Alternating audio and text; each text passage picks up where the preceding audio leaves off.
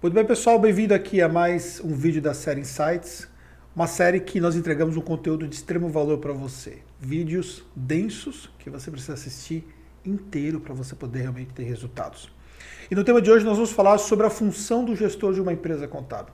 Estou aqui com a Fernanda Agustinces, que vai falar, vai me entrevistar é, sobre esse tema. E vamos lá. Então, estou ao seu lado há 10 anos, né? Então, vi muita coisa que passou, né? Então vamos começar falando de quando a Tactus teve o seu pior momento. Se eu não me engano, foi lá em 2014, onde a gente teve a perda de vários clientes, né? A gente teve que desfazer de boa parte do time, muita gente chegava, né, a falar a última apaga a luz. Então foi um momento muito pesado, né? Eu lembro que eu estava aqui, eu presenciei isso e eu fico imaginando para você, né, como gestor ali vendo tudo isso acontecer, as coisas desabarem, o que, que te fez não desistir? A se motivar e fazer a Tacto ser o que é hoje? Bem, eu sempre tive para mim que nós não estávamos é, no momento de apagar as luzes. Uhum. Mas assim, quando eu tenho isso para mim, não significa, por exemplo, olhar de uma forma inconsequente, mas olhar de uma forma clara sobre a nossa capacidade de ressurgir diante das cinzas. É, quando nós tomamos a decisão é, de começar a mudar o negócio, nós tínhamos sérios problemas operacionais, que eram problemas de entrega. Sim, eu lembro. e aí, o que aconteceu? Eu passei uma fase onde eu saí da minha função, praticamente, como gestor, e fui para uma função de operacional. E o objetivo de ir para essa função operacional é para ajustar alguns aspectos na operação, sobretudo na parte do, da parte contábil, né? porque nós estávamos com sérios problemas na parte contábil para poder fazer as entregas que estavam pendentes. Então aí você viu que você tinha que sair daquela sua posição e ali se colocar na operação para fazer ver onde estava errado e onde tinha que ajustar para aí sim as coisas funcionarem.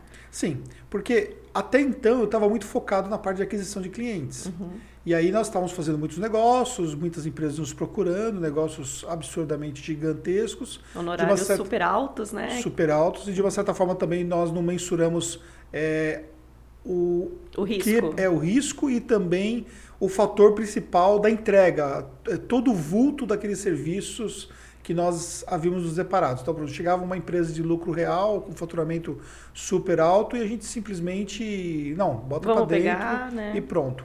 Completamente diferente do que nós somos hoje, né? Sim. Então, nós não fazíamos escolhas, nós trazíamos para dentro, aumentava time, mas não olhávamos métricas, não olhávamos o negócio como um todo. Então, isso foi uma falha minha como gestor nesse ponto aí. Só que eu sabia que nós tínhamos uma capacidade de virar o jogo. Só que para poder virar o jogo, eu tinha que voltar atrás. Uhum. Então, era o momento o quê? Era o momento, beleza. Chegamos para aqueles clientes que não faziam mais sentido porque nós não tínhamos condições de atendê-los uhum. e entregar a documentação desses clientes. Alguns compromissos que nós tínhamos assumido que nós vimos que nós não íamos conseguir entregar, atender, né? entregar e conversar com esses clientes. Então eu falei pessoalmente explicando a situação para esses Colocou clientes. Colocou a cara a tapa ali, né, na sua função, você foi a pessoa, não, não terceirizou isso, né, não isso. delegou isso, você foi lá e assumiu a responsabilidade Exatamente. Tanto que é, a maior parte dos clientes que nós tivemos problemas, eles entenderam a situação, né, uhum. outros acabaram não entendendo, a gente enfrentou problemas em relação a isso, mas faz parte do jogo.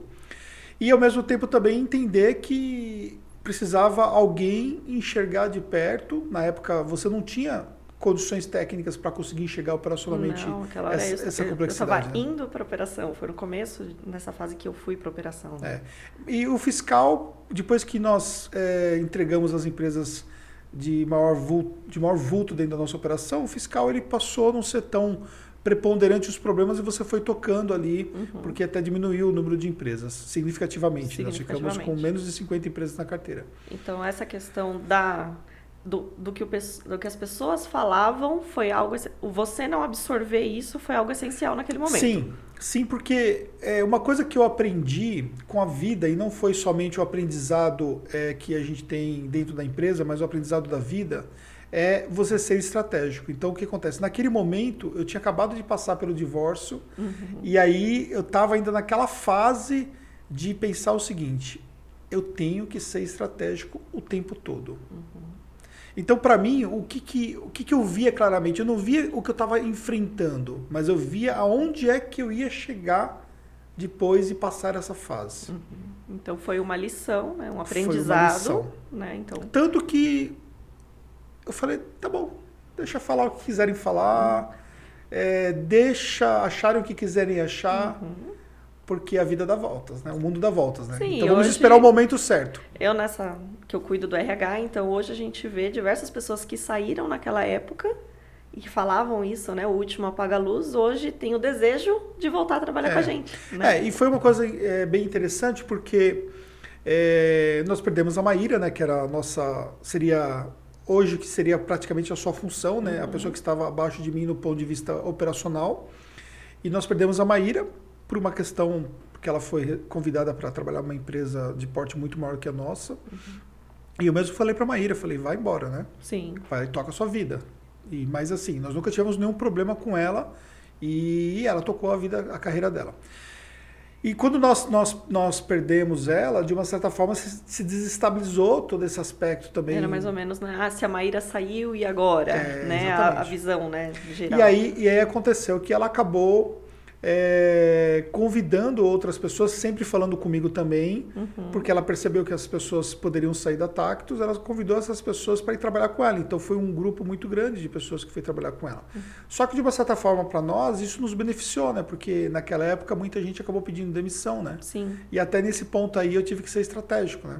Aceitar que as pessoas... saíssem se ser algo tipo, nossa, minha empresa, né, é, as pessoas estão saindo. Exatamente. Não, então foi ficou, bom no momento. Né, o, nós nunca tivemos na história é, da, da, nossa empresa tantas pessoas que pediram demissão. Aliás, depois daquele, daquele momento, ninguém mais pediu demissão da Tacos. Sim. Entendeu? Uhum. Olha como que mudou completamente o paradigma, cenário, né? né? Mas naquele cenário, naquela situação, o cenário era aquele. As pessoas não estavam satisfeitas com a nossa gestão. Sim. E, e estavam achando realmente que a gente estava, que a gente não ia superar aquela crise. E também teve fatores externos, né, que fogem da nossa capacidade de conseguir conduzir, que são fatores relativos aos nossos próprios clientes. Teve clientes que nós realmente tivemos problemas da nossa operação, mas teve clientes que eles tiveram problemas. Uhum. E eles tiveram problemas, eles quebraram. Sim. E aí isso prejudicou a nossa carteira. Só que é, eu tinha mais ou menos mentalmente o que seria o limite de onde dava para chegar. Uhum. Então, o ponto foi que quando nós chegamos em 2014 foi o momento onde nós chegamos no limite. E aí foi o momento de realmente fazer, iniciar um processo de virada. Fazer uma estratégia e virar o jogo, né? Isso. Agora vamos falar sobre a questão de organização. Né? Porque eu vejo você uma pessoa muito focada, muito organizada em tudo. Você, além da Tactus, você tem a, a empresa Anderson Hernandes, que você diretamente tem que cuidar de parte do time.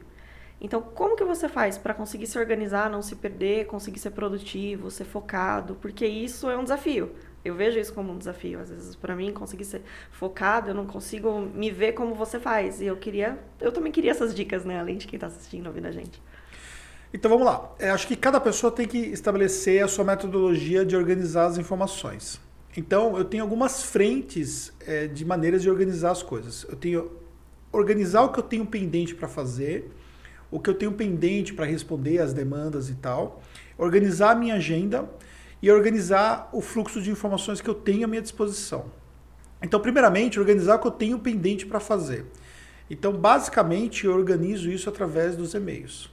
Tá. Então, como eu tenho por hábito não deixar pendências em e-mails, então eu acabo, por exemplo, pedindo que todo mundo que tem uma demanda específica para eu tomar uma decisão, que é uma coisa que não precisa tomar naquele, naquele momento, momento, não demanda marcar uma reunião e Sim. tal, que me mande por e-mail, porque aí eu vou depois responder, porque vai ficar lá. Enquanto eu não responder, não sai de lá.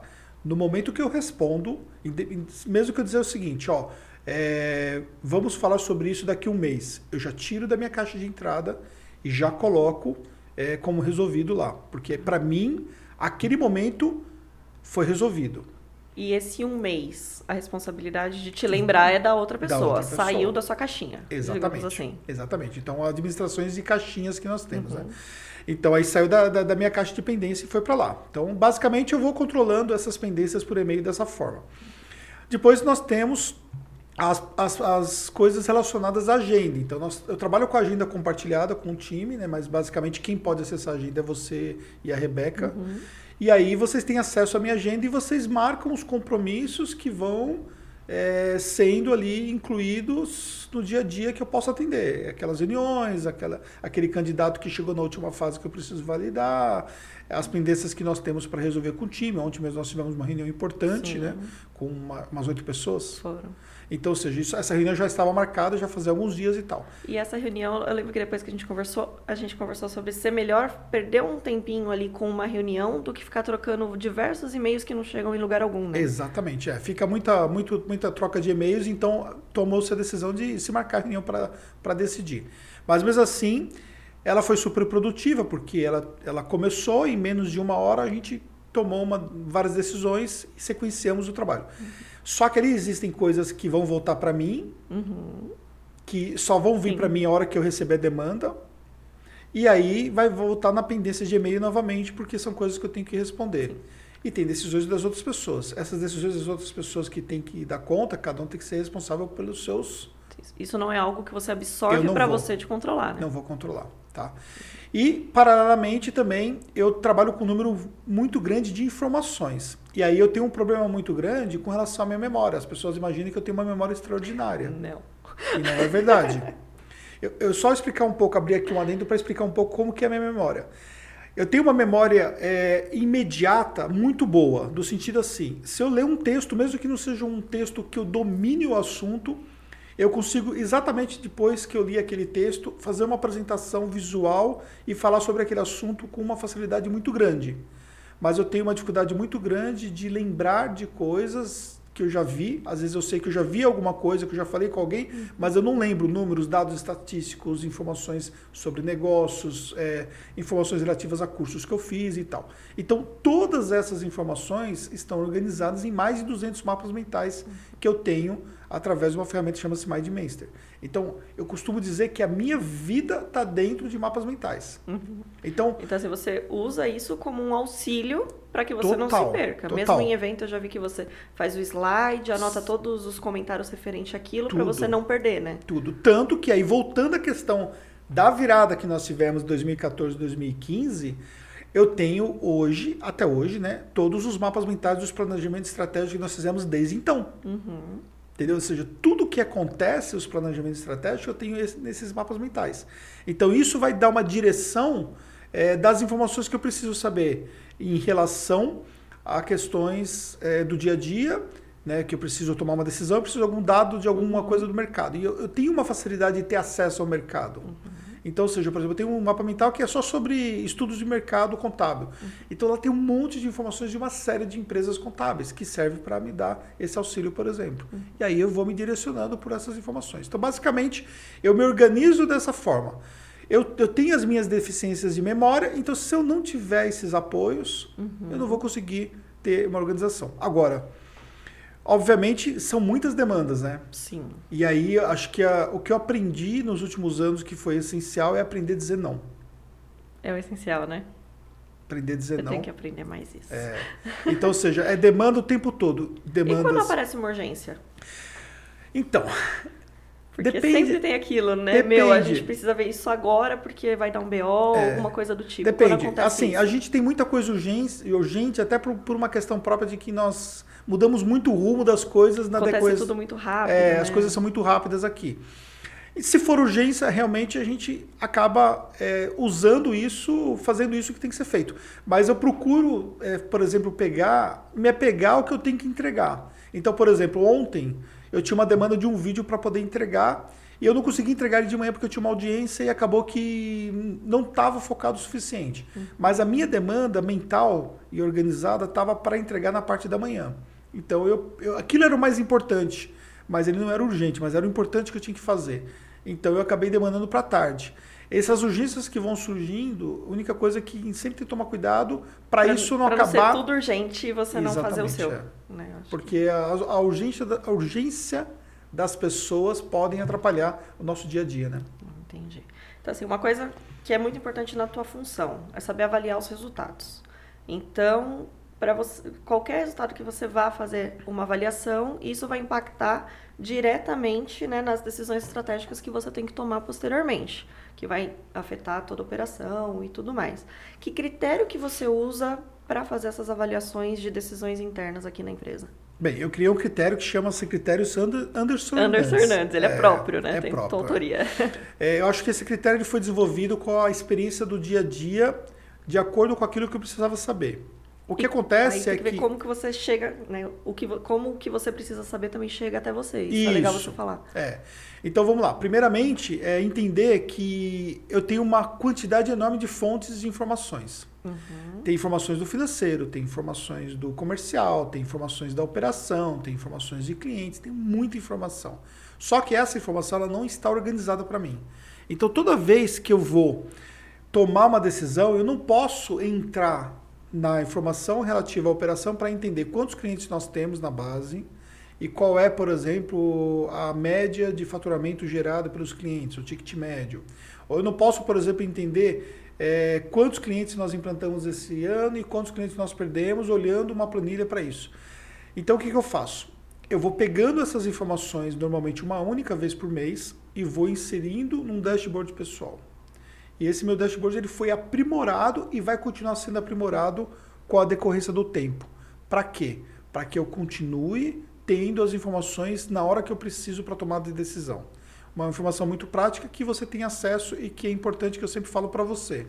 Está atualizado a planilha de custos? Sim, de pessoas, né? Então, ou seja, a gente vai tomar uma decisão de contratar alguém eu preciso que, a, que a planilha seja é atualizada. É Porque essa planilha, por exemplo, ela está ligada a um índice que eu tenho, que ele faz o cruzamento de, de valores de faturamento mensal versus custo operacional e custos não operacionais de mão de obra. Então, por exemplo, eu tenho ali um patamar para tomada de decisão em relação a isso. É, exemplo, acho que na contratação de pessoas, além de você olhar o atual, você tem que também ter no seu cenário o que vai acontecer nos próximos meses, que aí vai do que o comercial passa, do que foi fechado, o que está no legal para implantar, por exemplo, a gente contratar uma pessoa para operacional, né? É, mas então, por a gente exemplo, tem que trabalhar a um, a um longo prazo. Assim, mas né? por exemplo, essa informação não é uma informação que eu precisamente me preocupo e Sim. fica sobre o seu critério. Uhum. Só que quando você vai validar uma contratação, eu olho na informação que eu tenho lá. Sim. Então, ou seja, olha só como que é o fluxo, né? Você tem a informação do comercial uhum. para você ver a previsibilidade de novas empresas para poder olhar a sua operação. Só que a tomada de decisão de a gente contratar alguém, eu tenho que validar Sim. no final. Porque, por exemplo, eu não preciso somente olhar, você pode olhar, vai estar entrando 50 empresas, 100 empresas e tal, mas eu também tenho que olhar também o quanto que essas empresas estão gerando e, se, se, nós perdemos e tal, e como é que está essa questão como que tudo isso impacta, da, né? é, do impacto todo. Então você acaba é, que trabalhando com uma informação, mas precisamente eu preciso é, trabalhar com a informação do todo. Entendi. A questão de definição de produto. Né? Lá atrás a gente trabalhava com revisões fiscais, esse tipo de coisa. Hoje, nossa maior definição é a questão de segmento. Essa decisão de o que, que a gente vai fazer sempre parte de você. O que, que você analisa para saber qual que é o melhor produto para aquele momento? Pois é, né? É difícil. É. Eu, eu diria que algumas coisas você acaba depois é, tomando decisão basicamente, basicamente com base em tudo que você já construiu na sua vida profissional e te dá um background de experiência. O que deu certo, o que não deu. É. Mas eu acho assim. Tem gente que está começando e não sabe por onde começar, que pois direcionamento. É, pois é, mas, mas uma coisa, por exemplo, que o marketing eu aprendi, né, por ter estudado marketing, né, e lá de trás já ter estudado muito isso, é que por o marketing não ser uma ciência exata, uma coisa que eu falo sempre, você tem que testar sempre, né? Uhum. Então, uma coisa que a gente faz aqui é não ter medo de testar. A gente está sempre testando. Tanto no marketing quanto na operação, é, né? E, exatamente. E uma coisa também que eu sempre vou ouvindo o que vocês estão falando, né? Uhum. Então, por exemplo, eu ouço o que o comercial me fala e ouço o que a operação me fala. Então, o comercial me dá, ó, essas possibilidades aqui estão surgindo. E aí a gente bota uma, duas, três possibilidades dessa para dentro, e aí ouço o que você está falando para entender se isso vai fazer sentido de fato para nós. É, porque às vezes o custo que a gente fecha o honorário, achando que é uma empresa simples de fazer, quando chega na operação, a gente vê que não é tão simples. Então aí a gente tem que avaliar se esse honorário o cliente vai aceitar pagar mais caro para valer a pena, né? Isso. Ou se a gente vai parar de trabalhar nesse segmento. É, mas acho que basicamente é, trabalhando com o que eu tenho de informações nas mãos, mas existem coisas que nós não temos nas mãos. É, quando eu estava na pós-graduação, é, eu fiz um business game que, que só para entender um contexto, né? nós tínhamos vários grupos e esses grupos eles tinham uma competição. E na competição era um negócio de fato. E cada semana era uma rodada desse business game. Nós tínhamos todo um trabalho para ser feito durante a semana para fazer a jogada da semana, da, da rodada para valer o resultado da semana seguinte. E uma das coisas que nós tínhamos era pesquisa e desenvolvimento de novos produtos. Só que para você fazer pesquisa e desenvolvimento de novos produtos, você tinha que investir numa semana anterior e o ciclo semanal ele representaria no business game representaria um ano do, do, do, do game. Então seria como se você tivesse investido um ano antes é, em pesquisa e desenvolvimento para no ano seguinte você fazer o lançamento. Então, acho que sempre esteve bem alinhado com esse aprendizado a, a, a necessidade de sempre estar tá pensando à frente.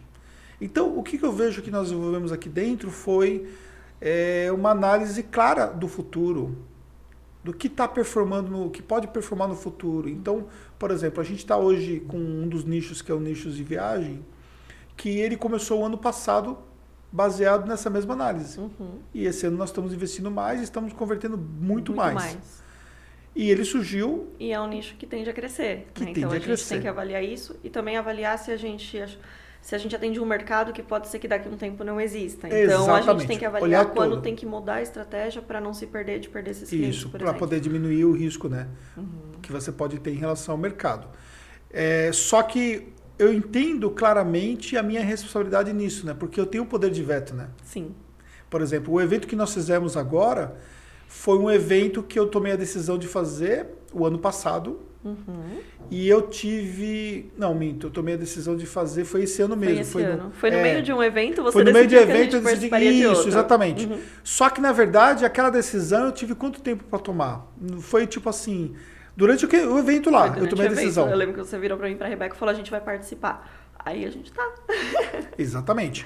Mas por que, que eu tomei essa decisão? Porque eu já tinha mentalmente claro que né? isso era uma oportunidade. Então eu só analisei a questão do investimento que nós faríamos, fiz alguns cálculos lá, perguntei para ele como que seria o pagamento e tal, e tomei a decisão naquele momento mas tem a ver com o conjunto de tudo, né? Então, tem a é informação, foi, a visão um de mercado.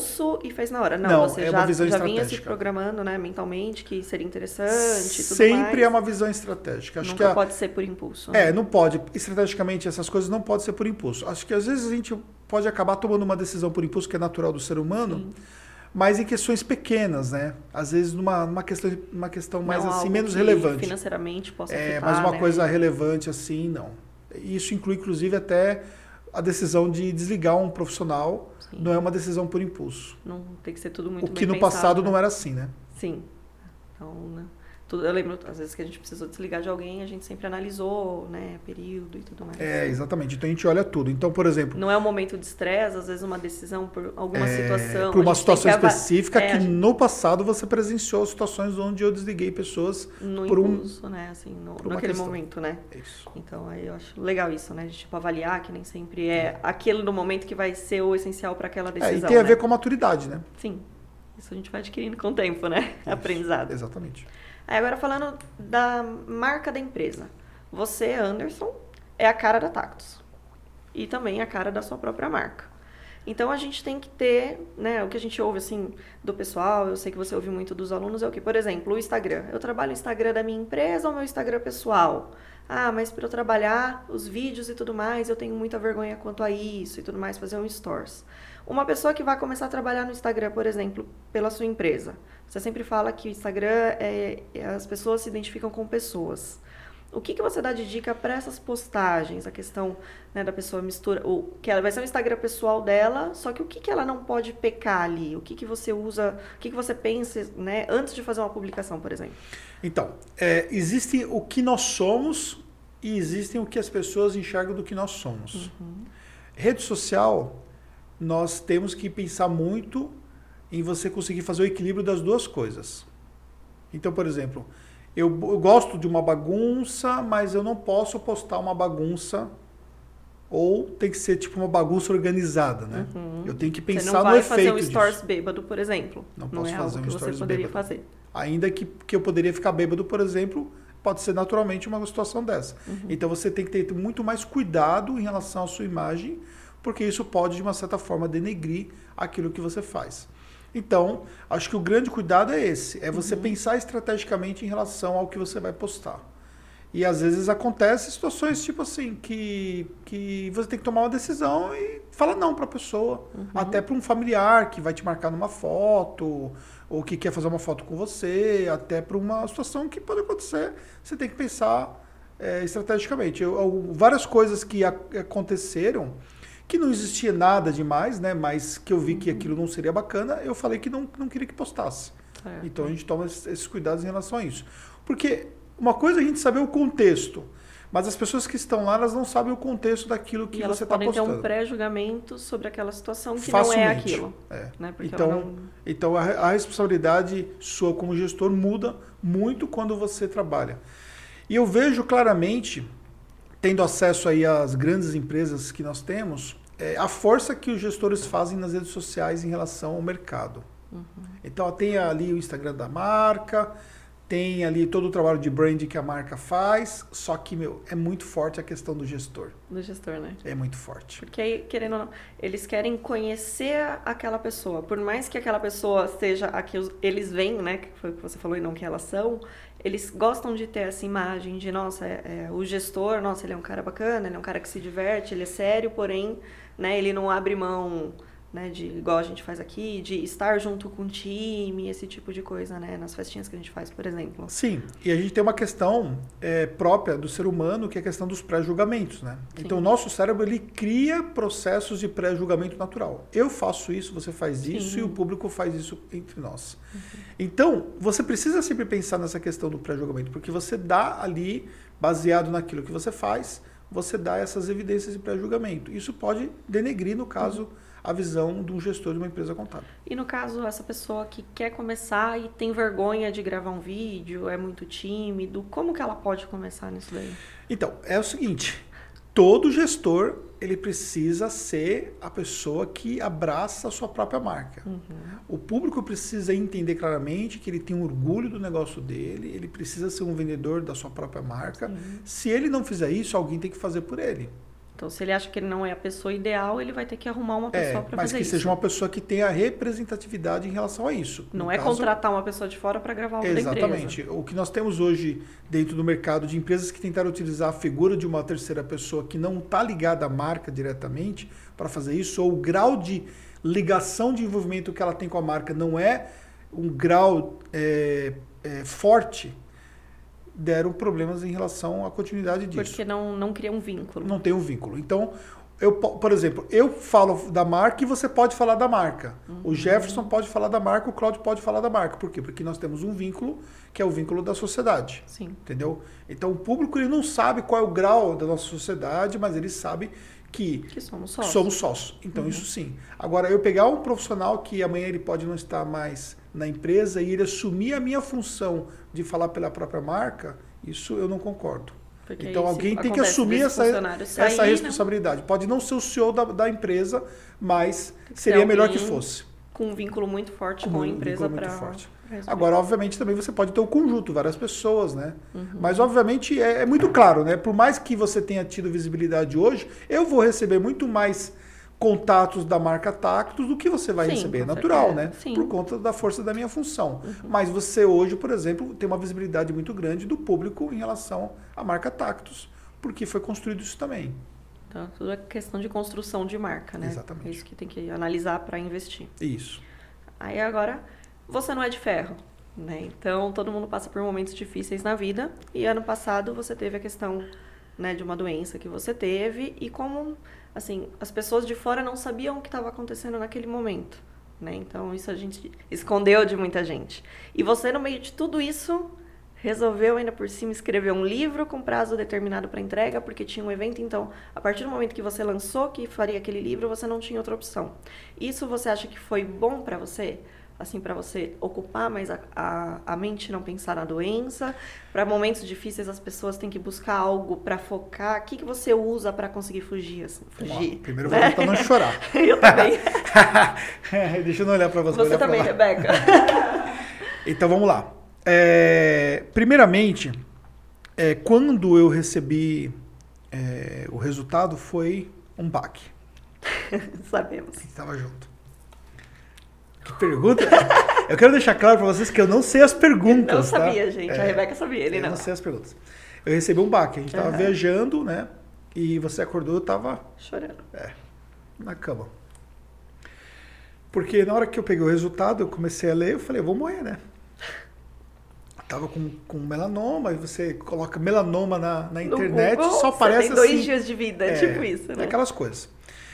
Mas enfim, é, eu recebi o encaminhamento, fui pro, pro hospital AC Camargo e passei com o especialista e a, a médica falou a primeira coisa para não olhar na internet, né? Imagina, ele só leu tudo que tinha é, a respeito tinha até o momento. Tudo, né? E eu também.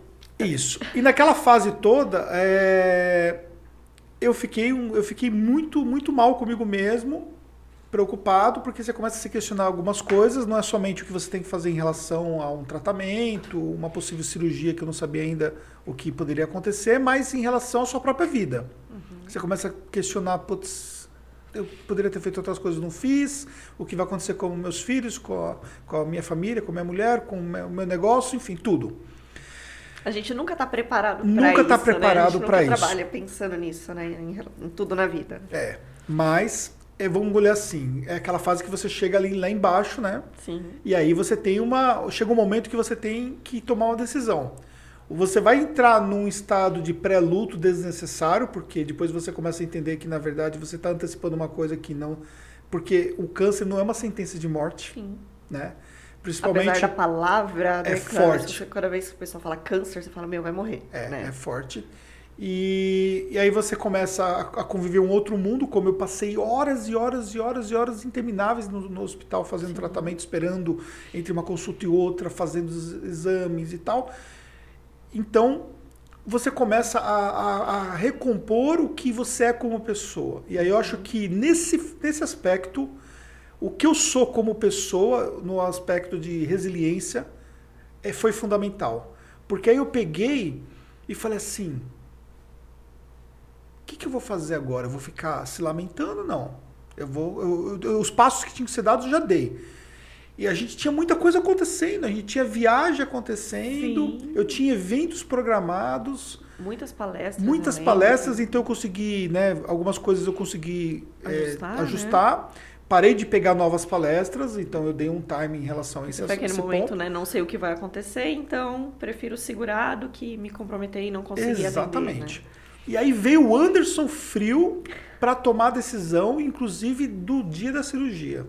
Eu me lembro muito bem quando eu cheguei diante do médico e ele falou assim: Ah, então tá bom, é, temos que fazer a cirurgia, tal, tá tudo certo, já tinha feito todos os exames, tinha apresentado e era, ia marcar a cirurgia. Aí eu olhei para mim, abri a minha agenda na frente dele e falei assim: eu posso fazer nessa semana aqui, que era justamente uma semana que eu não tinha compromisso e não tinha na semana seguinte compromisso, Sim. que eu já tinha deixado uma, um vácuo na agenda uhum. para não atrapalhar os eventos que nós teríamos. Enfim.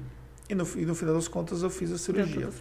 E depois. Que acabou sendo muito maior do que a gente imaginou Nossa, que seria. Quando, é, quando, né? é, quando você tirou os pontos não, você porque, falou assim. É, porque era uma pintinha, né? Então você imagina o que? Ah, vai, tinha tirado já uma parte, né? A gente falou, nossa, vai tirar um pouco mais. Então, foram quantos pontos? 48. 48. Parecia uma mordida de tubarão na perna dele. Enquanto eu tirava o curativo e eu só falava, meu Deus, meu Deus, o que, que foi? Eu, meu Deus! Eu quase caí de costas é, quando eu vi. Então, exatamente. Então foi algo que se você não tivesse essas duas semanas programadas, você não ia conseguir atender, porque você não conseguia andar, né? Isso. Eu tava de muleta e tudo mais por causa da cirurgia. É. E eu acho que ali também foi um aprendizado para você, porque em nenhum momento você demonstrou o quanto você estava abalada. Que alguém tem que segurar as pontas. então isso é uma coisa que faz diferença. Faz diferença, né? Mas enfim. Vamos voltar à história do vamos livro? Vamos voltar. É. Ah, então, aí a história do livro. E aí, depois, diante de todo aquele processo, o que aconteceu, né? Eu tinha programado o livro, eu tinha cancelado o livro, né? Sim. Só que aconteceu? É, eu estava atrasado. E aí, como eu estava atrasado, eu tinha que tomar uma decisão. O que, que eu vou fazer da vida? Eu vou. Né? Vou parar tudo, vou né? Parar tudo. E eu, eu, eu tinha sonhado com livro. Eu sonhei com livro. E aí eu acordei de manhã cedo e falei assim: eu vou lançar o livro. Só que, tipo. Eu lembro que você tempo. falou: eu vou escrever o livro. Eu, como é que é? Era tipo, era muito pouco tempo, assim, para você escrever o livro, mandar revisar, né? Fazer Isso. imprimir, né, né? Nossa. E eu falei assim, a gente vai lançar. E aí eu, eu reuni todas as pessoas que estariam envolvidas no projeto e a gente foi uma loucura, eu lembro, livro. foi uma loucura. E aí, uma semana antes, o livro chegou na nossa mão e fizemos o lançamento do Contas do Com, lançamento com 500 exemplares no dia do lançamento. Foi, foi sucesso eu total. lembro, foi, uma, foi é. emocionante aquele eu, dia. Eu, de... com os pontos na perna.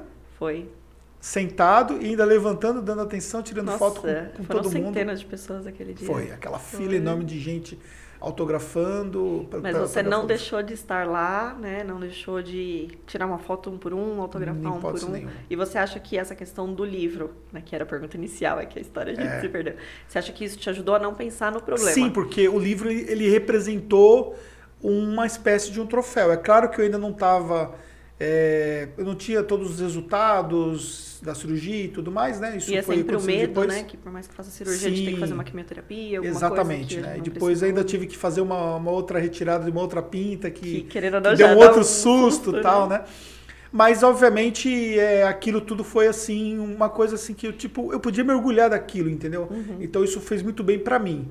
E aí eu acho, por exemplo, que o fato de você preencher a mente com alguma coisa fora daquele, daquela questão do problema é, foi fundamental também, porque eu tive que concentrar fortemente, entrar no estado de flow para poder dedicar ao livro. Uhum. E aí eu me trancava aqui, escrevia, escrevia, o livro tinha parte da minha história tal, então foi muito bacana. Mas foi legal e é um sucesso até hoje, as pessoas gostam desse livro, né? Sim. A gente vendeu bastante no último evento Exatamente. também.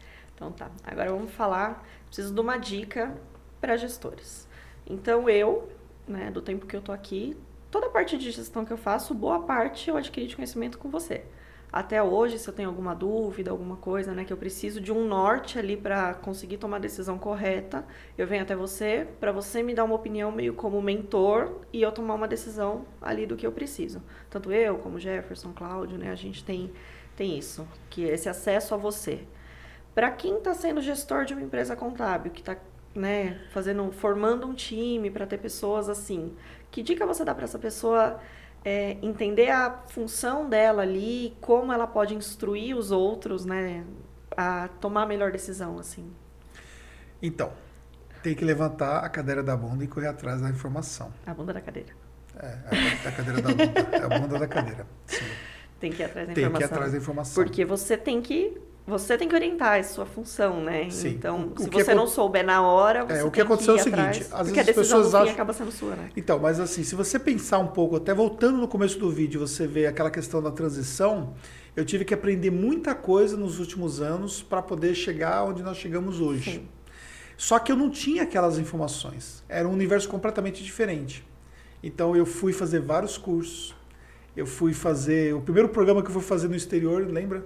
Que ainda falei para você, eu vou fazer um curso de marketing no exterior. Uhum. E aí, que não foi o primeiro programa, que eu já tinha feito alguns programas, mas muito tempo atrás, né? Sim. Que eu fui fazer o, é, em Los Angeles, eu fui sozinho para lá. Uhum. E você até ficou meio assim, falou, não, eu vou porque eu preciso é ser importante foi de uma hora para outra, você virou e falou, eu vou para Los Angeles. Eu, como é que é? é? Eu como esposa, né? Tipo assim, tá achando que... e aí, foi isso. E buscando e, informação, foi uma sequência, isso foi né? fundamental. Aí, paralelamente, eu me aproximei de pessoas estratégicas. Para poder aprender, que se tornaram mentores. Hoje a gente tem um programa de mentoria para gestores de empresas contábeis, mas eu não tinha um, um programa de mentoria para eu ser. Para você ser o aluno, né? É, exatamente. Então, hoje então, você se forma em tudo isso para poder oferecer para outras pessoas. É.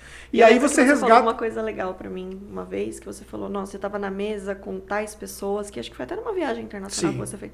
Falou, eu me senti burro né? Foi. Porque eu estava perdido na mesa. Foi Só uma... que o que, que você fez em seguida? É, eu fui estudar. É, eu, eu, eu, lembro daquele dia que as pessoas me perguntavam as coisas e elas falavam as coisas entre elas, né, sobre termos e tal, de startups, e aí eu, eu não entendia o que eles estavam falando. Eu simplesmente não entendia o que eles estavam falando. Uhum. Não entendia.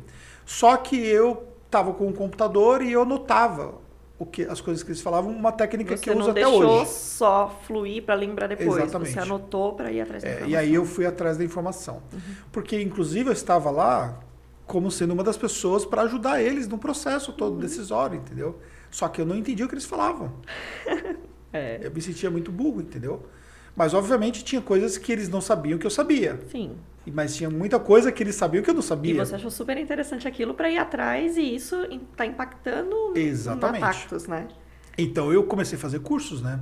Fiz muitos cursos para poder chegar nesse ponto de conhecimento. E ainda assim, hoje, o que eu mais gosto é quando eu vou aprender com alguém, eu vou estar num lugar que eu me sinto burro ainda.